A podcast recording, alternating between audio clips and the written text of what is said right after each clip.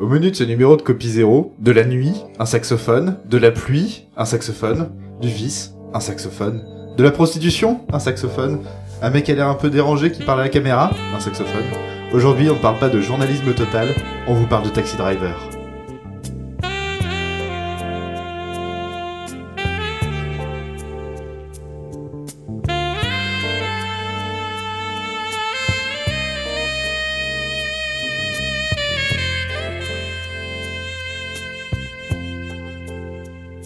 Bonjour et bienvenue dans ce nouveau numéro de Copie Zéro. Un Copie Zéro euh, qui fait suite au podcast hors série où on va parler uniquement d'un film. euh, et c'est François qui vous parle et je suis en compagnie de Jérémy, Bonjour. de Michael Bonjour. et de Thomas. Salut Comment ça va? Ça va et toi? Oui, oui, oui. Bah va ça, bien. ça va, ça va. Alors aujourd'hui, euh, comme l'intro l'indiquait, on va parler de Taxi Driver et non pas de Bernard de la Villardière. Alors. Taxi, toi, vous êtes tous déçus. Hein. Même si. Thomas pensait que c'était Blade Runner, Ouais, bah franchement, ça l'est. c'est vrai qu'il y a un peu de tout ça. Il y a carrément tout ça dans Blade Runner. Beaucoup, déjà- beaucoup, beaucoup trop de Attends, saxophones. t'avais regardé Taxi Driver, pas Blade Runner Et j'aurais Ah, parlé, j'aurais parlé de la fumée sans doute, euh, de la fumée omniprésente. Alors Taxi Driver, un film de Martin Scorsese euh, sorti en 1976 avec un casting de luxe, Robert De Niro qui était en plein succès après Le Parrain 2 et qui avait déjà joué avec Scorsese dans Mean Streets, Jodie Foster qui elle aussi avait tourné pour Scorsese dans euh, Alice n'est plus ici. Et un Vettel qui était lui aussi dans Mean Streets hein, avec Robert De Niro. Et on retrouve Sybil Shepherd euh, qui nous fait revenir au temps du numéro 0 hein, puisque puisqu'elle avait tenu le rôle féminin principal de la série Claire de Lune qui avait révélé euh, notre cher Bruce Willis. Oh, la boucle est bouclée. La boucle est bouclée. Ce grand Bruce. Oui, le, le, le, le grand, le magnifique et le pas très bon acteur. L'homme aux cheveux de feu. L'homme aux cheveux de feu, surtout dans le, dans le chacal. Alors de, de l'autre caméra, euh, de l'autre côté de la caméra plutôt, on retrouve donc euh, Scorsese qui, de- qui on n'a pas vraiment besoin de le présenter. hein, sa carrière, euh, sa carrière est quand même connue de tous. Qui à l'époque n'était pas encore un réalisateur à succès. Hein, euh, puisque puisqu'il a dû euh, pour financer Taxi Driver avoir d'abord le succès de Mean Streets puis celui un peu plus grand de Alice n'est plus là qui paradoxalement est loin d'être un de ses films les plus connus à présent. Alors on retrouve au scénario euh, Paul Schrader euh, qui est connu pour euh, de nombreux autres films de Scorsese comme La dernière tentation du Christ, Raging Bull ou Tombeau ouvert avec notre Nicolas Cage aussi préféré hein, on retrouve un peu toutes nos idoles comme ça de, de lien en lien euh, c'est quand même assez magnifique. homme aux cheveux de feu. Oui, mais lui, il lui en reste. Et ça, ça fait toute la différence. Euh, il a Paul Schrader qui a aussi euh, écrit des scénarios pour Brian De Palma pour Obsession, pour John Flynn aussi euh, pour euh, l'excellent Rolling Thunder, et euh, enfin il est réalisateur lui-même puisqu'il a réalisé American Gigolo. Euh, alors on va encore revenir euh, au premier copie zéro, mais il y a Richard Gere. Décidément, ce, podcast euh, est celui de tout, euh, de tous les liens. Et, euh, et surtout, il a réalisé le, le méconnu et pourtant très très bon euh, Autofocus. À la mythique, à la musique plutôt, à la mythique, non, le mythique Bernard Herrmann, dont Mickaël nous parlera tout à l'heure, et euh, au maquillage Dick Smith, alors qui n'évoque pas forcément grand chose, hein, puisque si je fais un petit tour, euh, Dick Smith, ça vous évoque quelque chose? Négatif. Négatif? Non. Une bite. Ah oui, bah peut-être pas quand même. non, c'est c'est celui qui a qui ré- un des plus grands maquilleurs de l'histoire du cinéma parce qu'il s'est chargé de faire euh, de tout petits films hein, comme euh, Le Parrain, L'Exorciste, Little Big Man, Voyage au bout de l'enfer, Scanner et euh, et Amadeus. Hein. Quand même deux trois films euh, plutôt sympas. Et euh, alors, je vais résumer l'histoire en quelques mots. Taxi Driver, même si je pense que tout le monde le connaît, hein, mais c'est euh, c'est euh, l'histoire de Travis Bickle, euh, un vétéran du Vietnam qui, euh, qui devient chauffeur de taxi à New York et euh, qui est rongé par son dégoût de la ville et, et marqué par son incapacité à revenir à une vie normale et qui va tenter par un moyen plus ou moins euh, sordide de trouver l'amour et, euh, et, peut-être même de- de- d'accomplir son destin face à la ville. Alors pour commencer, euh, on va peut-être évoquer le contexte avec toi Thomas? Oui, donc euh, moi je vais vous parler du contexte parce que euh, je trouvais qu'il était important de, de pouvoir situer euh, l'œuvre dans, dans un mouvement artistique pour pouvoir comprendre de quelle façon l'auteur se rattachait à, à, ce courant en fait et quelle marque personnelle il pouvait apporter au courant. Et également savoir comment l'œuvre se situait dans le contexte économique, social, politique, religieux et comment est-ce que l'auteur lui se posait euh, de façon critique ou non face à, ce contexte dans son époque. et euh, comprendre le contexte et aussi comprendre de toute façon les références qui sont situées dans l'œuvre. Donc pour comprendre Taxi Driver, je vous propose de vous mettre euh, dans la peau d'un habitant de New York en 1975. Dix ans plus tôt, en fait, il y a en 63, euh, il y a Kennedy qui se fait assassiner. Donc c'est son vice-président qui prend la place et qui sera ensuite élu l'année d'après. Et sous le, sous le mandat de, du président Lyndon, en fait, on verra des avancées sociales comme la sécurité sociale ou l'aide à l'éducation, mais aussi une, une société divisée d'un côté les blancs et de l'autre côté les noirs. Vraiment, euh, ça s'est marqué par des manifestations euh, à ce moment-là. Et depuis 1955, euh, les États-Unis sont engagés dans la, la, guerre du Vietnam, en fait, et le président Johnson renforce constamment l'effort de guerre entre 65 et 68, ce qui entraîne des milliers de morts de, du côté des, des Américains et encore plus du côté des Vietnamiens. En, trois ans plus tard, en 68, euh, les Vietnamiens du Nord, du coup, qui sont eux, euh, c'est les Vietnamiens du Sud qui sont soutenus par les, États-Unis. Euh, les Vietnamiens du Nord échouent dans leur tentative de soulèvement du pays, mais par contre, euh, l'opinion américaine est choquée puisque elle pensait pas qu'ils étaient capables de d'opérer une telle manœuvre militaire et de soulever autant de monde. Donc, ils font d'une victoire militaire donc en fait, ils font d'une d'une défaite militaire une victoire médiatique, ce qui retourne euh, l'opinion des politiques. En 68, la même année, euh, c'est les élections américaines et c'est Nixon qui remporte euh, les élections. Pour lui, sa stratégie lors de lors de la campagne, c'est de réduire l'engagement militaire américain dans le monde. Et pour ça, il va mettre en place une stratégie pour remplacer les soldats américains par des troupes vietnamiennes ce qui euh, se fera avec un retrait progressif des troupes américaines. Un an plus tard, en 69, le pays économie va pas bien, c'est l'inflation. Mais euh, en 73, donc euh, deux ans avant le film, puisque le film sort en début 76 finalement, c'est là que tout va se bousculer à peu près dans ces années-là, avec des accords de paix qui sont signés au Vietnam, autorisant le retrait des derniers soldats américains et le retour des prisonniers de guerre. Et deux ans plus tard, sans soutien, le Vietnam Sud tombera, marquant la fin de la guerre. En 73, Nixon est réélu pour un second mandat. Et, euh, en fait, c'est à ce moment-là que euh, les pays exportateurs de pétrole décident de, de faire un embargo sur les pays qui soutiennent Israël dans le conflit euh, israélo-palestinien. Et ce qui entraîne le premier choc pétrolier. Donc autant la crise diplomatique ne dure pas, elle dure cinq mois à peu près, mais par contre, le prix euh, du, du baril de pétrole, lui, va augmenter de 3 dollars à 12 dollars. Ce qui entraîne euh, des difficultés économiques. Donc euh, c'est la crise de l'énergie qui, elle, perdure pendant 10 ans, avec un second choc en 72. C'est un taux de chômage qui atteint 8,3% en 75, par exemple. Toujours en 73, là cette fois-ci c'est une crise politique avec le scandale, le scandale du Watergate. Donc vite fait le Watergate, je vais le, expliquer, mais c'est euh, en 72 en fait, il y a cinq hommes qui sont arrêtés pour être entrés euh, par effraction dans euh, le, les bureaux du Parti démocrate, donc l'opposition à ce moment-là du pouvoir en place, dans le complexe du Watergate à Washington. Et en fait, grâce à un informateur secret qu'on connaît sous le nom de Deep Throat, qui en fait se révélera plus tard être le directeur adjoint du FBI, on arrive à relier les cambrioleurs au, à l'administration de Nixon ce qui fait que plusieurs membres du gouvernement vont être inculpés euh, pour euh, abus de pouvoir et entrave à la justice. Et euh, on va remettre en cause Nixon sur est-ce qu'il était au courant, est-ce que c'était volontaire, est-ce que c'était commandé, etc. Et en fait, lui va nier pendant une bonne année, rien savoir de, des agissements de, de son administration à ce niveau-là.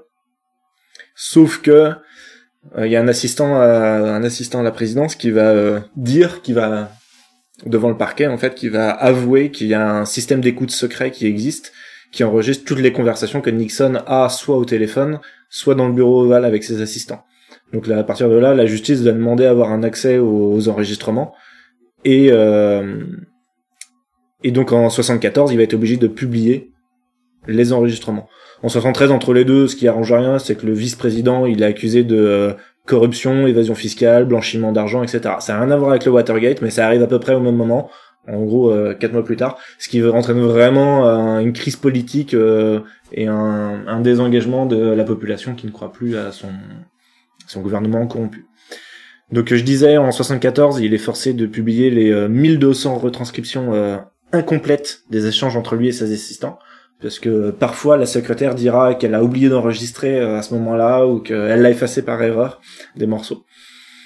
Et, euh, et notamment il y a une conversation euh, qui accablera Nixon qui euh, qui montre qu'en fait il était euh, conscient et qu'il connaissait l'agissement euh, ce qui se passait euh, et qu'il y avait des cambriolages etc pour freiner l'opposition.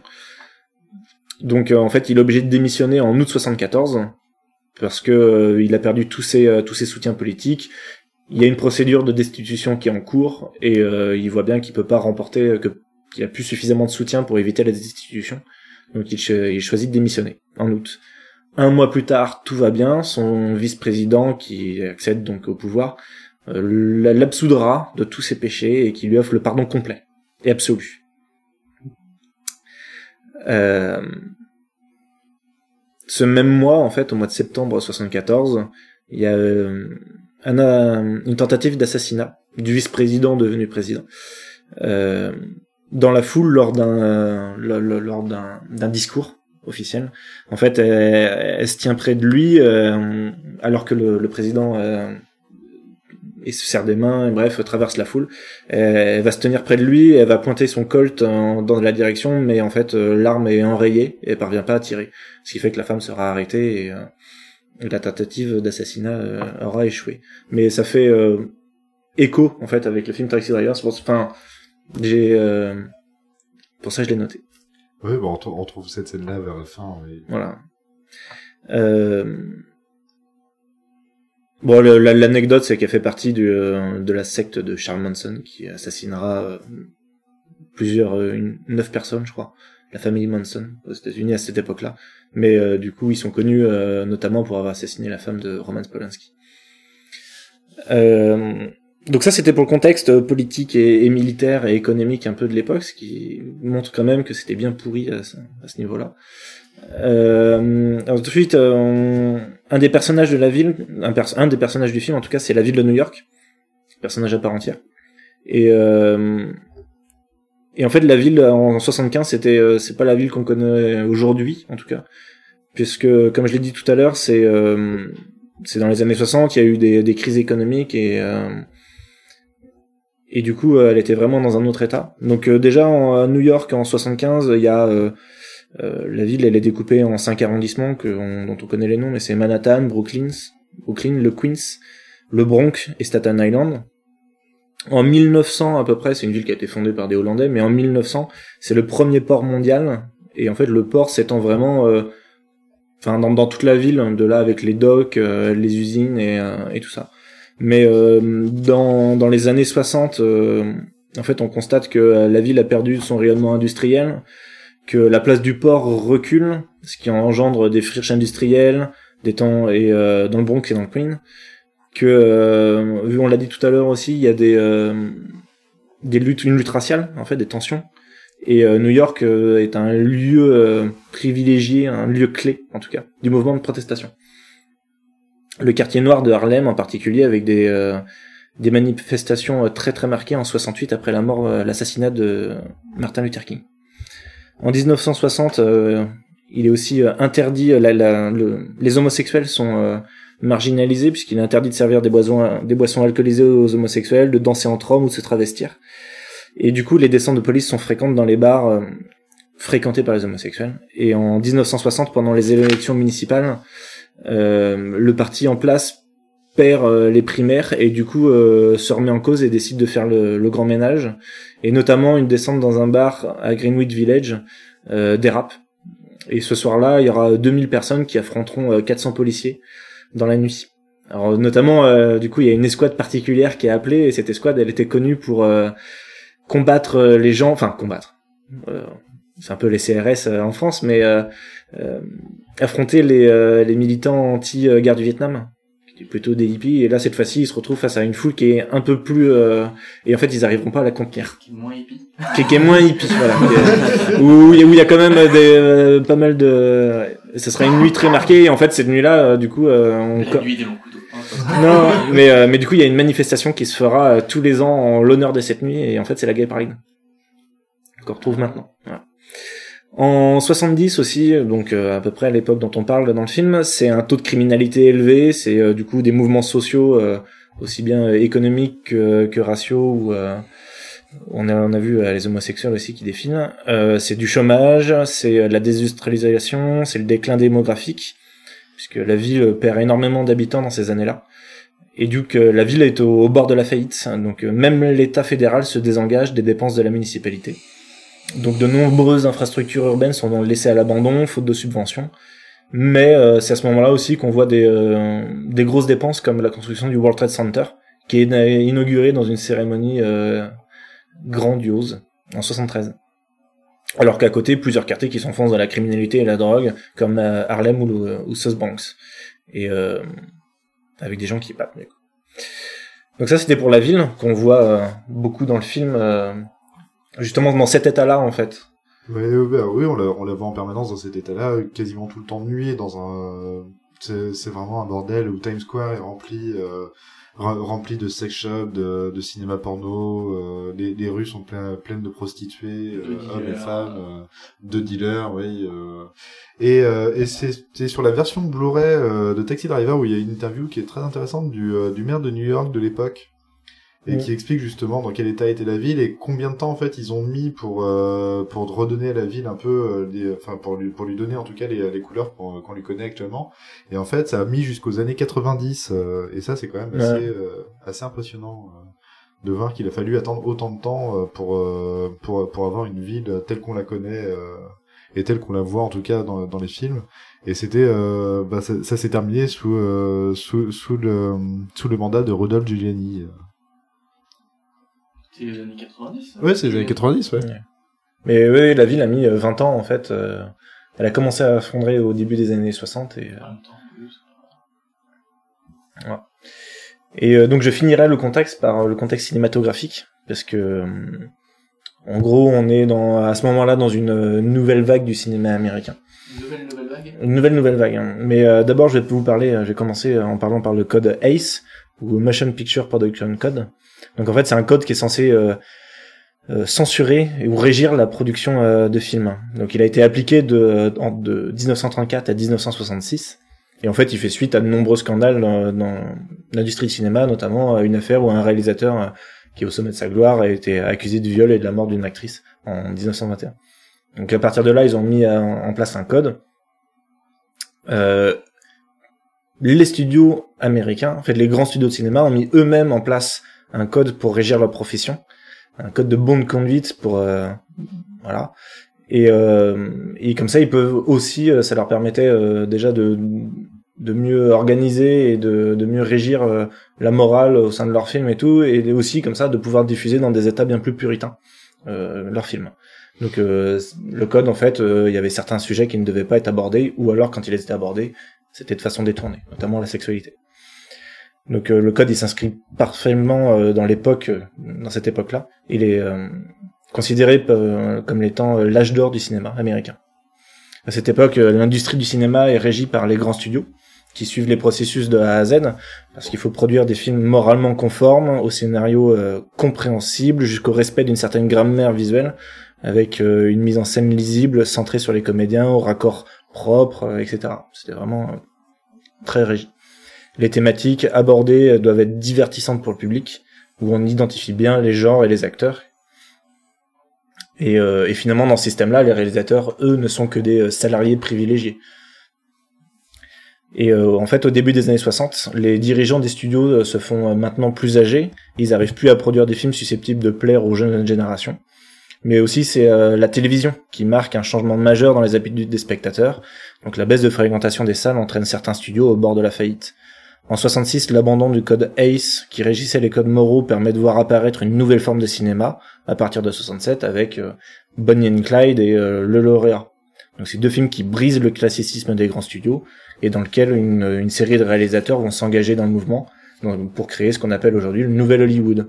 Et Martin euh, Scorsese va d'abord signer Mean Street en 73, en 73 pardon, et Taxi Diver après en, en 76. Donc euh, c'est vraiment des films où euh, le réalisateur va se retrouver euh, avec une vraie place d'auteur et où on va pouvoir aborder des sujets qui sont aussi bien sociaux mais euh, à des grammaires visuelles différentes de ce qui se faisait avant. On va pouvoir voir aussi euh, moins régi par les codes moraux et donc euh, de la violence, du sexe, etc. Voilà à peu près pour le contexte. Eh ben merci Thomas, c'était très intéressant. c'est, euh, ça, suscite de nombreuses. euh, Bah, ça, ça permet vraiment de, de, de De- comprendre. euh, sur le- moi, sur moi, ça m'a film. fait comprendre beaucoup de choses sur le film, en tout cas. Oui, oui, oui, bah c'est c'est vrai que euh, quand on n'a pas le contexte forcément de ce film-là, il peut sembler par moments un peu, euh, enfin te- tellement différent de la représentation que nous, en tout cas, euh, en Europe, on peut avoir de, de, de New York, de son histoire, euh, que que ça peut faire un certain choc et, et même le film peut paraître un peu euh, un peu austère à, à cause de ça. Alors, maintenant, je vais me tourner vers toi, Jérémy. Tu vas nous parler de, bah, de Travis Bickle finalement, parce que l'autre personnage après New York, c'est c'est quand même Travis Bickle. Ah oui, quand même. Donc, euh, bah, vas-y, par- parle-nous euh, de, de la dualité de ce personnage. Donc on va tâcher de déterminer ensemble si le deuxième héros de ce film après la ville, Travis Bickle joué par un Robert De Niro. Robert De Niro, c'est son deuxième film avec euh, Martin Scorsese après Mean Streets. Euh, on va adresser un portrait de Travis donc et essayer de déterminer ensemble, peut-être qu'on sera d'accord ou pas, j'en sais rien. Euh, tâcher de déterminer si c'est un, héros ou un anti-héros. Euh, Travis, c'est un vétéran de la guerre du, Vietnam, car comme le dit Thomas, le, film se passe pendant la, démobilisation des soldats encore au front. Euh, Travis, c'est un gars originaire du, Midwest, et depuis son retour, il est dans la ville de, New York, dans, un pays et une société où il n'arrive plus à s'intégrer. Il s'y reconnaît plus après avoir connu et vécu les affres et les horreurs de la guerre. Au début du film, Travis postule pour devenir un chauffeur de taxi, pour tromper son ennui et insomnies euh, et ses insomnies la nuit. Et il va être un, des rares chauffeurs à accepter d'aller dans les, quartiers les plus mal famés de la ville, comme, comme le Bronx, Harlem et tout ça. Et donc, entraînant dans, dans ces quartiers, il voit le, le pire de ce qui est devenu New dans ces années 70 et, de ce pays pour lequel il a combattu en quelque sorte. Il erre dans cette ville en crise, en, endetté, rongé par le crime, et il comprend pas cette décadence, sûrement en décalage avec euh, l'idéal pour lequel il se battait euh, dans la naïveté de, de sa jeunesse de combattant. Donc malgré ce, ce décalage avec la société, Travis essaye tout de même de, de se sociabiliser un peu en, en voulant se rapprocher de la, de la gente féminine. Tout d'abord avec cette hôtesse de, cinéma sur Times Square. Euh, par contre, Times Square, c'était pas vraiment le, même endroit qu'on connaît aujourd'hui. C'était surtout des, sex shops, des prostituées, des dealers et euh, des cinémas porno. Mais bon, Travis n'étant qu'un loser de plus dans, dans le cinéma, il se fait gentiment rebarrer par l'hôtesse. Puis Travis croisera le, chemin de la belle Betty, chargée de, com pour la campagne présidentielle du sénateur Palantine, et non pas Palpatine. et il va tout d'abord espionner euh, gentiment Betty, en se faisant griller d'ailleurs, parce qu'un un taxi qui reste deux heures, deux heures devant les bureaux de campagne, ça, ça, ça, ça reste louche. Alors, au moins, on sait qu'il fait pas ça pour l'argent.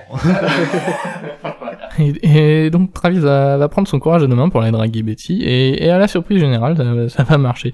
Mais Travis va, va finir par merder et l'inviter au cinéma. Mais, mais Travis, il, il connaît qu'un seul cinéma dans tout New York apparemment. Euh, donc euh, bah là, il com- comprend pas ce qu'il a fait de mal, il, il ira même ju- jusqu'à harceler euh, Betty pour, pour essayer de comprendre. Puis là, on le voit bien, le mec, il, bon, bah, il, Il est déconnecté. il, quoi. il est complètement déconnecté, parce qu'il lui offre un, il lui offre un 33 tours avant de, de Chris Christopherson, dont il, lui a- dont il lui avait parlé. Et euh, lui, il dit, bah, je l'aurais bien écouté, mais j'ai pas de platine de toute façon. Donc après toute cette présentation de, de, de, de Travis, on comprend bah, qu'il est, qu'il est asocial. Euh, Betty et l'hôtesse sont, quasiment les seules personnes à, qui euh, il va parler euh, dans tout le début du film. Euh, ses collègues de, boulot, quand, il mange avec eux, il leur décroche pas un mot. Et, après toute cette présentation, du coup, on va découvrir un Travis qui, va entamer une lente descente aux enfers dans, une sorte de folie. Tout d'abord en rencontrant, en rencontrant Iris, une jeune prostituée de, de 12 ans, qui essaiera d'échapper à son Mac dans, le taxi de Travis.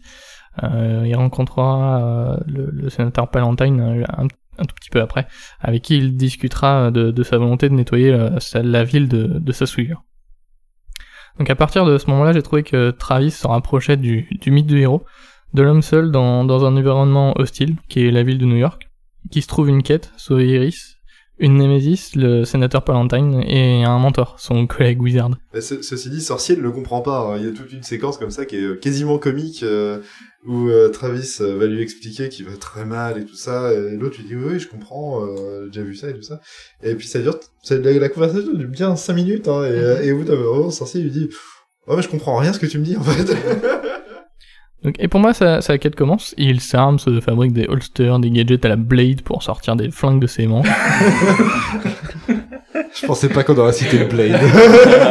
T'as cité Nicolas Cage en entrée quand même. Hein. C'est... ouais, j'ai pas cité que ça. Mais va arriver l'épisode de l'épicerie où, où Travis fait ses emplettes.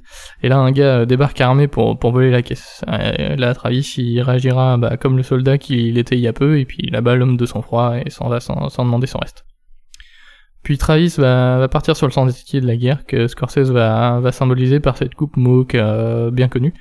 Et il part pour, pour assassiner le, le sénateur, ce que, ce que j'ai pas bien compris d'ailleurs vu la, vu la discussion qu'il a eu avec lui dans son texte. Ouais, moi, je vois ça comme ça. En fait, euh, à chaque fois qu'on entend euh, Travis parler de politique, euh, en fait, il y connaît absolument rien. Quand il, reçoit- quand il a le, quand il, a le sénateur, quand il a, quand il a le sénateur dans son taxi, en fait, il, il dit du bien, il dit du bien de lui, mais juste parce qu'il, euh, parce qu'il a, il a envie de. C'est un mec connu qui est dans son taxi. Non, et puis c'est parce que c'est le, c'est un peu le patron de Betty, euh, et qu'à ce moment-là, il l'a pas encore emmené au cinéma porno, c'est pas encore, c'est, la relation est pas encore aussi compliquée.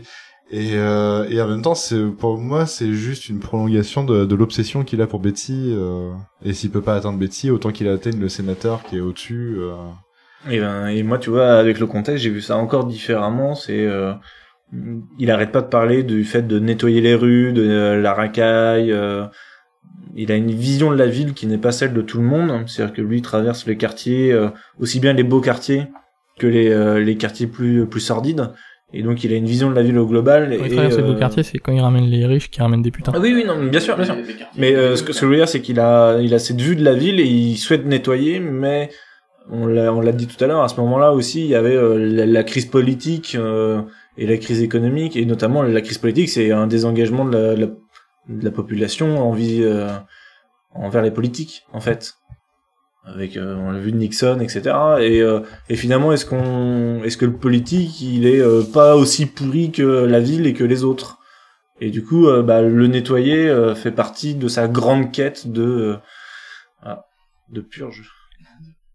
Mais cette quête va rater. Travis s'enfuit, ne prend ni XP euh, ni level, et entame sa quête secondaire de sauvetage d'Iris, où il a buté Sport, le Mac hippie, et tiré dans la main de, de l'autre Mac qui a rattrapé Iris au début du film. Une séquence avant où, euh, dont, on- dont on n'a pas parlé, mais euh, où il, euh, il va avec Iris dans, euh, dans sa chambre, euh, comme si il allait euh, faire une passe normale, Mhm. euh, et où il veut juste lui parler. En fait, il, euh, il donne le billet de 5 dollars que lui avait donné euh, Iris euh, quand elle était montée dans son taxi et qu'elle cherchait à échapper à son Quand, quand le Mac lui avait Ah, donné le billet donné pour, pour dire, se taire. Mhm.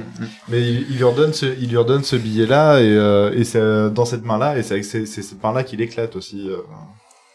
Enfin, il y a, il y a un peu le côté euh, tu vas souffrir par là où tu as péché, c'est vraiment la loi du talion. euh. Enfin, il y a, il y a le côté euh, bah, vraiment film de vigilante quoi. C'est euh, Ouais. Mais il y a une imagerie qui est aussi. euh, Mm.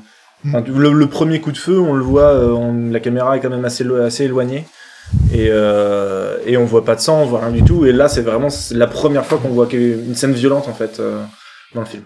Donc voilà Travis que, que l'on pourrait prendre pour un héros au début avec sa quête de purification. Finalement, on a, on a pas tellement d'empathie pour lui. Il est, il est asocial, il est, il est pas très malin, et il est pas vraiment dans le cliché du, du, du, beau du héros beau gosse. C'est surtout pour la fin du film avec son avec son mohawk où euh, là vraiment, euh, enfin là t'as- il y a une imagerie aussi du mohawk. Hein, euh, Mm, le- L'imagerie vraiment, enfin le le, le mohawk. La rébellion. Non, bah non, parce que le, le punk, Bah, c'est- euh, c'est la le, guerre, le quoi, punk, c'est les, c'est les années suivantes. C'est à partir, enfin, c'est vraiment le punk à partir de 77 surtout.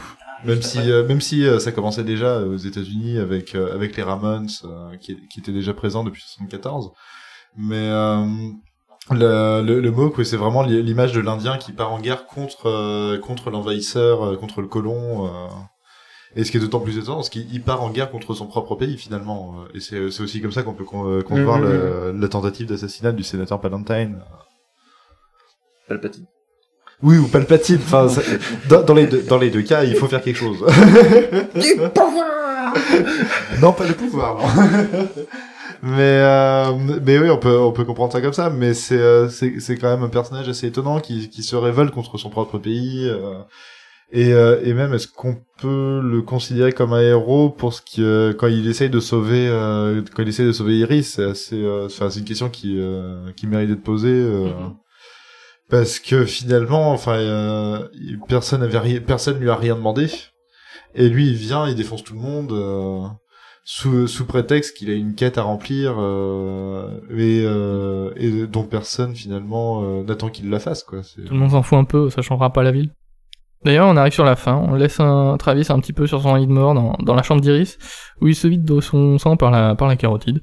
Et, et on passe sur cette scène de fin où on voit euh, Travis en, en bonne On santé. voit d'abord le mur avec euh, toutes les coupures de presse Mhm. Du- Exact. qui présente Travis comme étant un héros, il a Euh, sauvé euh, machin, Le héros de New York, Et- euh, et- et le la lettre. Batman. Et la lettre des parents d'Iris aussi. qui ont récupéré leur fille. Ah oui, non, avec la voix off du père qui remercie Travis d'avoir ramené sa fille dans, dans le droit chemin à Pittsburgh. Et toute cette fin est complètement en décalage avec le reste du film puisqu'on retrouve un, un Travis apaisé, heureux, qui parle avec ses collègues, qui re-rencontre Betty, mais ça va lui mettre, limite lui faire euh, ni chaud ni froid, alors qu'elle a l'air open, peut-être même pour un, peut-être même pour un cinéma porno. Les films éducatifs suédois, on t'a dit. Cette fin paraît un peu irréelle. hein. Euh, Est-ce que c'est la réalité ou, ou est-ce que c'est un fantasme de Travis? Est-ce que c'est un rêve qui, qui, qu'il a pendant un coma? Est-ce que c'est son paradis? Euh, D'ailleurs, on voit pas vraiment Betty, on voit que son On reflet. voit jamais superposés, c'est surtout ça. qui- Et euh, elle a les cheveux dans le vent à l'arrière du taxi, dans une lumière qui est... a toujours des euh, ouais, la lumière même est particulière, et après qu'elle soit euh, sortie, qui lui a offert la course, finalement, euh, il, il se regarde lui-même dans le rétro, et euh, il y a un son particulier, et il bouge le rétroviseur, et à partir de là, c'est le, les, les lumières de la ville euh, qui défilent avec, le- avec le générique. Mais... Euh, je sais pas, moi c'est plutôt ce, ce, ce, ce dernier mouvement de, euh, il touche le rétroviseur, il y a un, un bruit qui est assez particulier Mm. et qui, euh, qui brise un petit peu euh, euh, le rêve dans lequel il était, j'ai l'impression. euh, et du coup, ça pose la question de est-ce que c'est pas lui qui se pose en figure de héros à la fin, qui s'imagine en héros en tout cas? Ah, peut-être qu'il est en tôle. Bah, Peut-être qu'il est mort. tout simplement. Peut-être qu'il est mort, ouais. Et euh, même, je pense que ça amène à reconsidérer pas mal d'autres passages du film. Des passages qui, euh, bah, euh, Michael en avait parlé tout à l'heure, des, des passages qui semblent un peu surréalistes. Alors on a la rencontre avec le, le sénateur Valentine dans, dans son taxi, parce que pourquoi le sénateur finalement irait avec son conseiller alors qu'il sort d'une limousine? Pourquoi est-ce qu'il irait monter dans le taxi Ah, pouilleux de, de Travis Bickle Scorsese aussi, aussi, qui Le- veut tuer sa femme. Voilà, l'homme qui veut tuer sa femme, euh, qui, qui rappelle quand même des thématiques qu'on retrouve dans le film euh, assez régulièrement. Enfin, même même sa rencontre avec Betty, la première, euh, pourquoi elle accepte de, de, le, de venir le voir lui alors que euh, alors qu'ils sont de, de mondes totalement opposés, que quelques instants avant il l'effrayait un peu parce qu'il euh, il était en train de la stalker comme un malade euh, depuis son taxi et que c'était grillé comme pas permis. euh. Enfin voilà, il y, a- il y a pas mal de séquences qui paraissent, enfin je, je connais, je sais pas euh, ce que vous en pensez, mais qui paraissent un peu surréalistes finalement dans le film, euh, peut-être plus oniriques que, que réels. euh. Mais qui sont contrebalancés à chaque fois. Par exemple, pourquoi est-ce qu'elle aurait accepté Mais euh, si c'est lui qui l'imagine, euh, Oui, pour- pourquoi ça se serait mal passé en fait Ouais, ouais, ouais, Oui, mais, il euh, s'imagine se chier, chier dessus euh, en- le cinéma. Ouais, mais a- a- après tout, euh, enfin dans, dans sa logique à lui, tout se passe un peu mal euh, et c'est pareil, il, il, en- il enjolive jamais rien. Enfin, quand on voit son appartement, c'est pareil, c'est euh, c'est c'est c'est très mortifère comme endroit. euh, et euh, même que le, le moment du basculement justement avec la télé, euh, il finit par péter la télé, on sait pas pourquoi non plus. Enfin, c'est c'est euh, tout un tout un truc comme ça. On, on sent bien que c'est un esprit dérangé, quoi. C'est euh, y a, on, on peut remettre en question en tout cas la façon dont les choses nous sont présentées. Euh, Il y a, peut-être une partie de vérité, mais euh, on peut remettre en question au moins la, façon dont, euh, dont elles sont vues, parce qu'on finalement on les voit quand même principalement du point de vue de, de Travis. J'ai l'impression qu'il a, je sais pas, je sais pas quelle imagerie aussi ça évoque, mais pour passer à l'étape d'après, il a besoin de de détruire quelque chose de, en fait, euh, avant d'aller euh, de faire la tentative d'assassinat, il euh, il brûle les fleurs qui ont marqué pour lui en tout cas sa relation avec Betsy avant d'aller euh, sauver euh, Iris. Il casse sa télé, même si c'est involontaire. Il, il- c'est- je- c'est- Oui, voilà, c'est- ça a l'air volontaire, mais il, il jure à ce moment-là, c'est pour ça. Et finalement, pour passer et accomplir euh, sa destinée de héros entre guillemets, c'est lui-même qui casse en fait, puisqu'il se laisse, euh, enfin, il, il gère très mal le, le combat aussi, donc euh, et, euh, et il essaye même de se tuer d'ailleurs, Oui, oui. avant avant que la police arrive. Et, euh, et tout ça, à chaque fois, marque une étape pour. euh, Et, et, et il finira par le faire uniquement symboliquement avec ses doigts. Mhm. euh. Mais euh, oui, enfin, je pense qu'on euh, on peut remettre en question au moins une partie de la réalité, ou au moins la façon dont, les choses sont présentées euh, au, au long du film. Bah, merci Jérémy. Euh, en tout cas, ça, ça, ça laisse un débat assez ouvert. Hein. Enfin, c'est une question qui est pas non plus facile à résoudre. Et je pense pas même que ce soit intéressant de, de trouver une, une réponse absolue à ça. Pas, pas faire comme Ridley Scott, euh, ce qu'il a imposé avec Blade Runner. Hein, euh, on on s'en souviendra.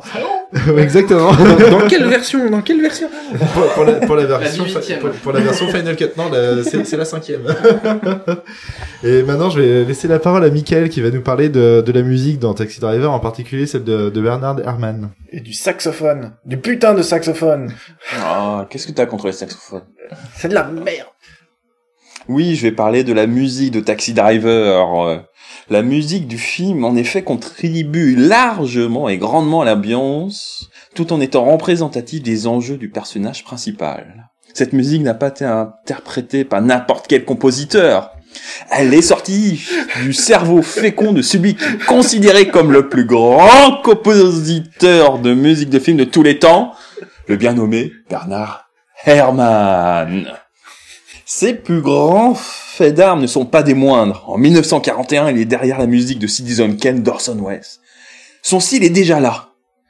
Non mélodique, il use largement de leitmotivs qui reviennent, reviennent, reviennent et reviennent. Et au mieux de remplir comme ça se faisait à l'époque, il ponctue. En 1960, il compose la musique de Psychose d'Alfred Hitchcock. C'est celle euh, qui est la plus connue, avec la fameuse scène dans la douche, avec ses cordes stridentes et violentes. La scène dans la douche, hein, où avec euh, le, le tueur revient avec le couteau, on a l'ombre, etc. Avec le rideau, on la voit. Et là, c'est très strident, et toute la musique est réduite à quelques cordes. L'absence de mélodie couplée à des répétitions sans cesse modulées participe grandement à la, mo- à la tension du film. Brian De Palma ensuite aussi le sollicite pour la musique de Sœur de sang qui permet en 1993 de faire redécouvrir auprès du public du nouveau euh, cinéma américain son œuvre. Leur seconde, collaboration éreinte le compositeur car il se fait vieux et la composition lui prend trop d'énergie. À tel point qu'Herman meurt quelques heures après avoir achevé la musique de Taxi Driver, épuisé. Pour, pour Taxi Driver, il reprend un air de jazz au saxophone qu'il avait abandonné dans les années 1950, qui est assez proche d'une musique de club new-yorkais. Ainsi, il renforce l'immersion dans la ville à la grosse pomme, qui est lui-même un personnage du film. Et ça renforce aussi la solitude du protagoniste. Par-delà la solitude de la musique, elle évoque aussi le contraste entre la souillure que représentent les rues de New York, quand il y a les cuivres, et la pureté des femmes auxquelles il s'intéresse, quand il y a le langoureux saxophone, que Thomas adore. Non. mais si tu l'aimes le saxophone. Cependant, la musique d'Herman n'est pas toujours présente. Il y a une interruption dans ses thèmes par la musique de Jackson Brown quand Travis renverse la télévision. Ceci représente un tournant dans l'histoire. En effet, il sombre dans ses envies de rendre justice et de nettoyer la merde des rues lui-même, en voulant, concrètement, libérer la jeune prostituée. Et contrairement au sénateur, il ira jusqu'au bout.